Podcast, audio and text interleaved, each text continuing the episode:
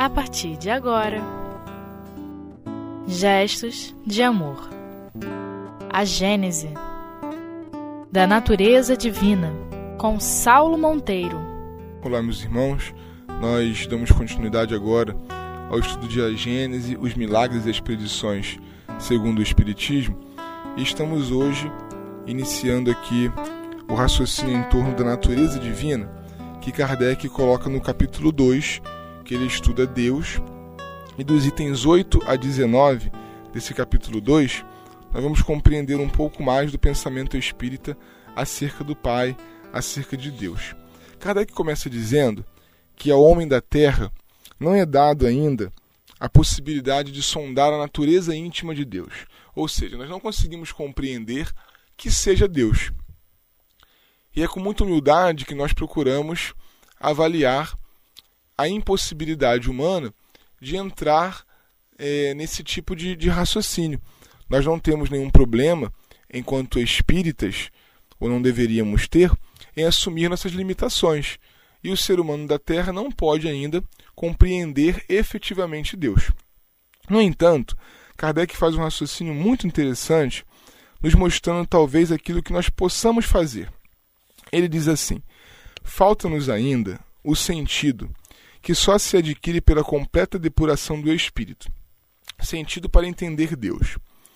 Mas, se o homem não pode penetrar na essência de Deus, tendo como premissa a sua existência, pode, pelo raciocínio, chegar a conhecer-lhe os atributos necessários, uma vez que, reconhecendo que ele não pode absolutamente ser sem deixar de ser Deus, deduz daí o que ele deve ser. Olha que interessante. Para Deus ser Deus, ele não pode deixar de ser algumas coisas. Então é por um exercício profundamente filosófico que a doutrina espírita procura compreender Deus, de modo que Allan Kardec, desde lá o livro dos Espíritos, já está muito preocupado em nomear muito bem as coisas. Por exemplo, na primeira pergunta do livro dos Espíritos, Kardec questiona: que é Deus? Ele não diz nem poderia dizer o que é Deus, porque ele estaria coisificando, ele estaria dizendo que Deus é alguma coisa. Ele não poderia também perguntar quem é Deus, porque ele estaria personificando o Pai, e nós não temos condição de avaliar. Por isso ele pergunta: que é Deus? E os espíritos, quando respondem que é uma natureza suprema, que é a causa de todas as coisas, ficam ainda no campo filosófico. Isso porque nós não temos condição de avaliar de maneira é, íntima a natureza de Deus. Mas aí Kardec faz uma abordagem muito interessante na pergunta 10 do Livro dos Espíritos, que ele está desdobrando aqui. Por que, que nós não compreendemos? Porque nos falta inteligência? Não exatamente, mas porque nos falta um sentido. Sentido que só vai se desenvolver conforme nós estivermos caminhando mais e melhor nos rumos do crescimento espiritual, do progresso.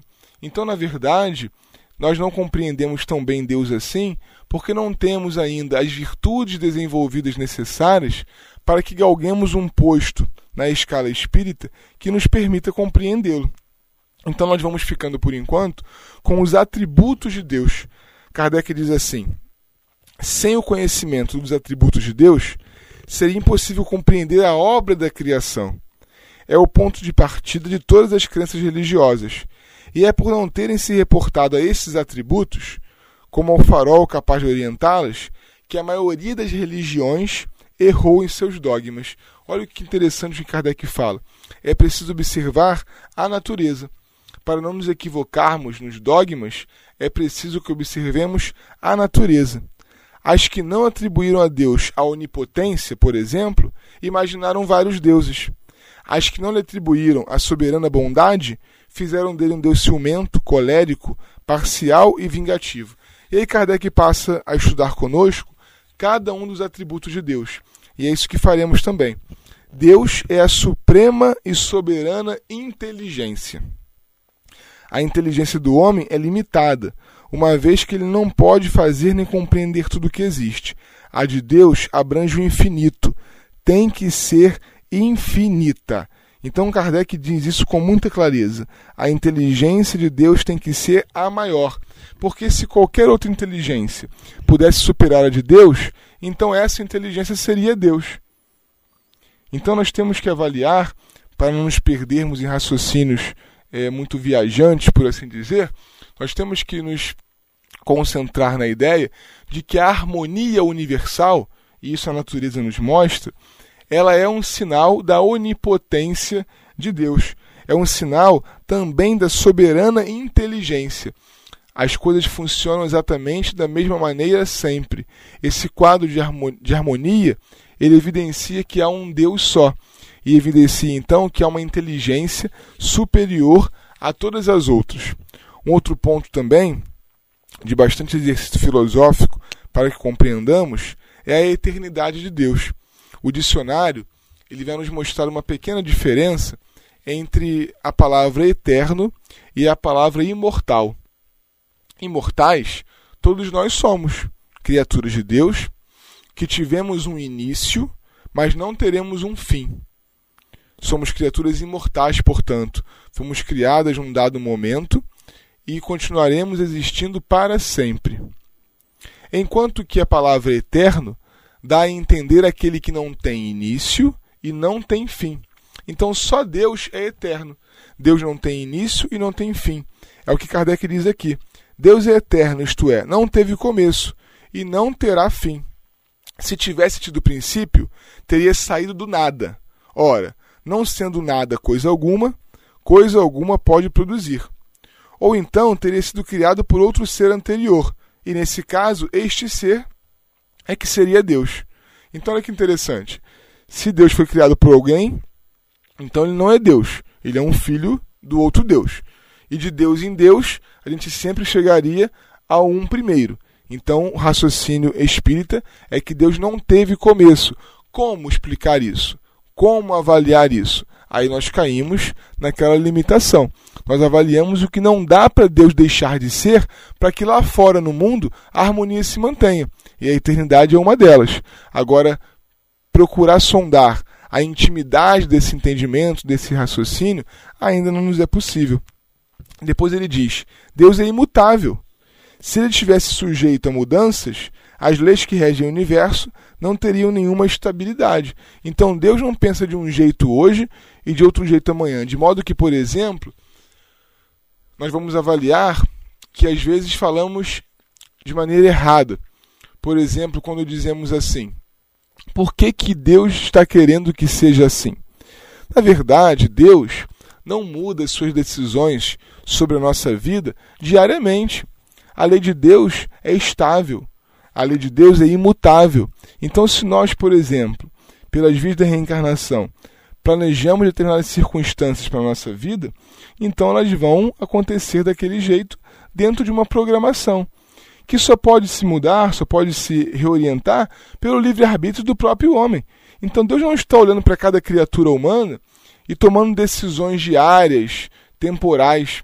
Na verdade, Deus estabeleceu uma lei que nos dá uma certa liberdade, um certo limite, e nós vamos construindo a nossa vida dentro daquele limite que a lei de Deus apresenta. Então, Deus não é um pai que muda de opinião e que trabalha com castigos e recompensas. A lei de Deus é a lei de Deus não está. Há uma diferença também que Leão Denis gosta de pronunciar para nós. Deus e a sua lei são. Realmente Deus é. Nós e as nossas leis estamos. A lei humana é uma coisa hoje e amanhã muda, mas a lei de Deus ela é, é para sempre.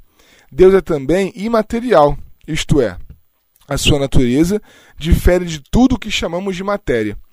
De outra forma, não seria imutável, pois estaria sujeito às transformações da matéria. Então, olha que interessante: Deus não pode ser matéria, mas Deus também não é espírito. Então, a doutrina espírita vai avaliar conosco que Deus, espírito e matéria são os três elementos universais. Deus não pode ser matéria e Deus também não é um espírito, porque senão ele não teria criado os espíritos, né? Outros seriam os deuses. Então vamos com calma entendendo que Deus é soberana inteligência, Deus é imutável e Deus é imaterial. A natureza de Deus não pode se misturar com a natureza das coisas que hoje estão e amanhã não mais, que hoje estão e passam.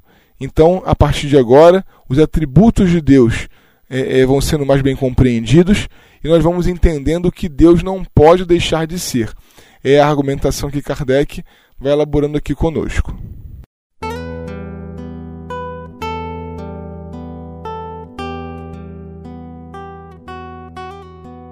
Gestos de amor. A Gênese. Continuando então os atributos de Deus, Kardec fala que ele também tem que ser onipotente. Se não possuísse o poder supremo, poderíamos conceber uma entidade mais poderosa, e assim por diante, até que se encontrasse o ser que nenhum outro pode ultrapassar em poder. Este então é que seria Deus. Ele não teria feito todas as coisas e aquelas que ele não tivesse feito seriam obra de um outro Deus. É interessante avaliar com esse argumento de Kardec que a onipotência de Deus não abre espaço, por exemplo, para o conceito do diabo. Porque se houvesse um outro ser que disputasse poder com Deus, Deus não seria soberano. E se Deus não fosse soberano, a harmonia do conjunto que é o mundo não seria possível. Então, não há outra criatura para o Espiritismo disputando poder com Deus. Não há uma outra criatura disputando os seres humanos com Deus em termos de influência.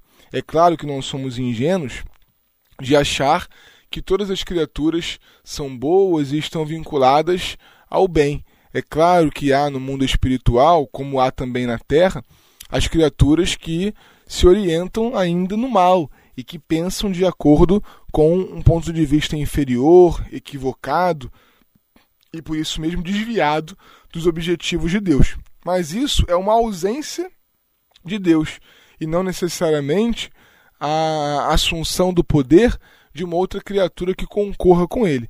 A onipotência necessária, mais uma vez, para que nós possamos conceber essa manutenção, para que nós possamos conceber essa super, supremacia de Deus que se dá no mundo material também organizado.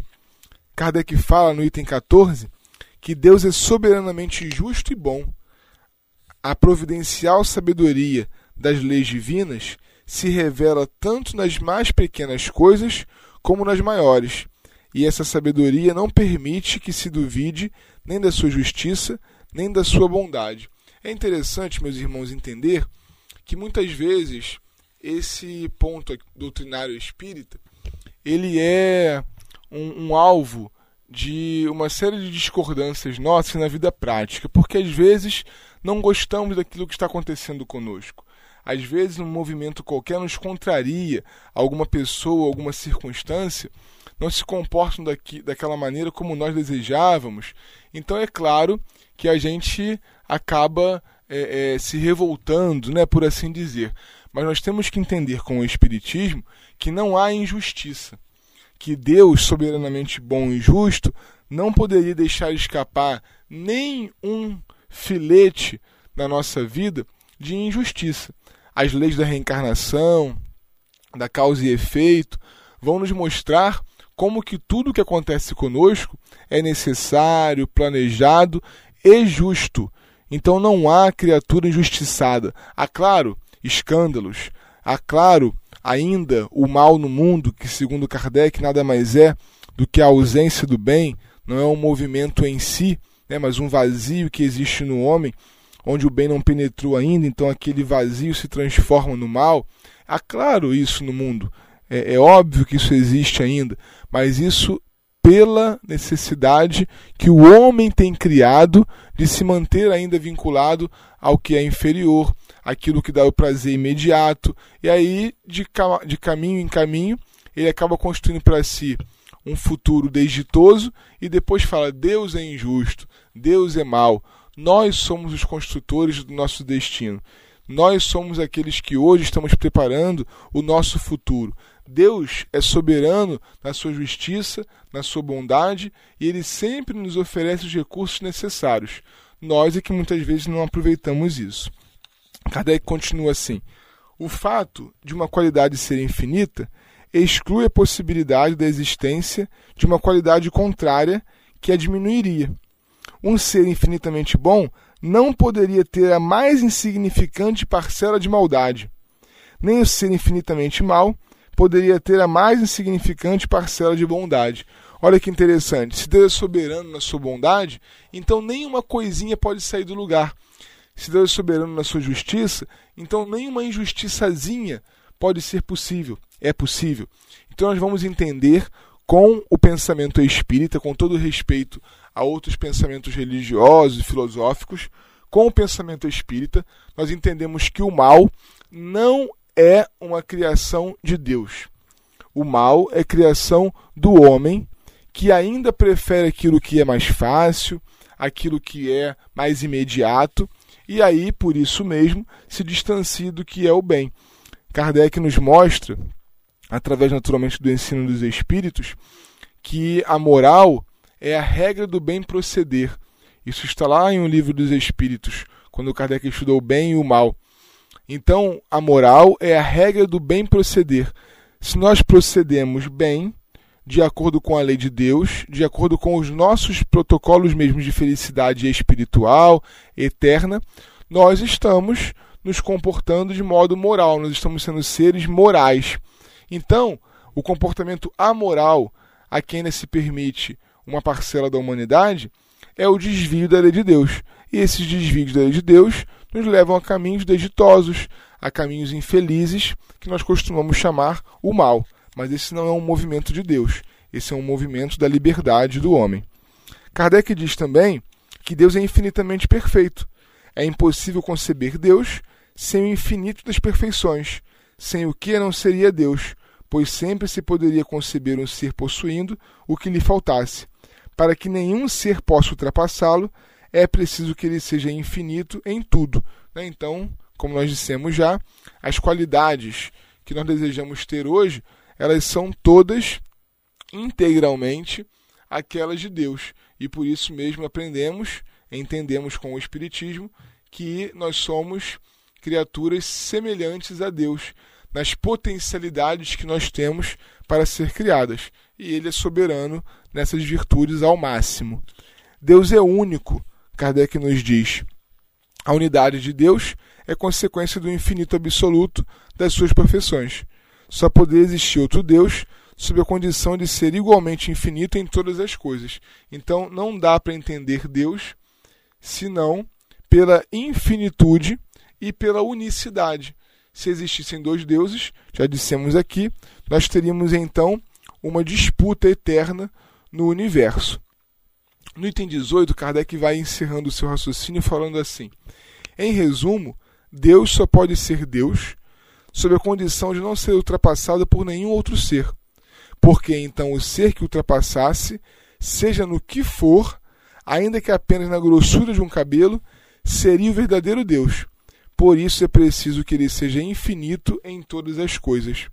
É assim que, comprovada a existência de Deus pelas suas obras, chega-se, pela simples dedução lógica, a determinar os atributos que o caracterizam. E aí alguém poderia estar perguntando assim: mas então como provar que Deus existe? A doutrina espírita parte da natureza. A doutrina espírita parte da observação dos movimentos que o mundo nos mostra. Todas as grandes calamidades que têm acontecido, muito mais pela pressão que o homem estabelece sobre o meio ambiente do que exatamente por aquilo que Deus orientou. O homem, na sua liberdade, no seu livre-arbítrio, é que não tem procurado observar e aproveitar aquilo que a natureza nos oferece, porque ela em si é harmônica.